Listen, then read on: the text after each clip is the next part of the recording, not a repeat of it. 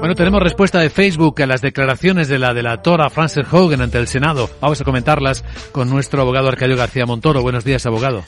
Buenos días, Vicente. ¿De qué hablamos?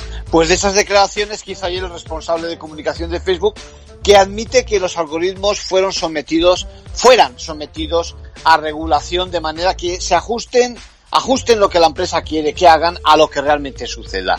Muchos interpretamos que da por sentado que algo pasa, aunque no acepte esos titulares que nos dio la semana pasada la delatora cuando declaró ante el Senado de Estados Unidos que la compañía no quiere cambiar sus reglas porque iría en perjuicio de su beneficio económico. Además, Facebook no se puede amparar en el hecho de que el problema de las redes sociales es que una cosa es su mensaje y otro el de sus usuarios aunque recordemos que la ley americana en vigor establece una barrera entre la empresa y la opinión de los usuarios.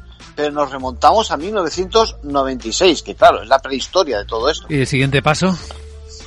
Bueno, pues la respuesta de los mercados aparte, tarde o temprano el legislador va a adoptar medidas en materia de información orientadas a aumentar la privacidad de los usuarios y a limitar la reacción de la red social a sus gustos, a sus, a sus usos también. Lo mismo que evitando que nos dañen, no digamos si se trata de jóvenes o niños. También esperamos la respuesta de la SEC a las denuncias de la delatora Haugen, que sostuvo que no está mal eso de ocultar cosas a políticos, pero que peor, mucho peor, es hacerlo a los inversores. Y para acabar, está el asunto de la legislación antitrust. Ya se sabe que cuando las empresas alcanzan esas dimensiones, la solución, irónicamente decimos, va por partes. Gracias, abogado.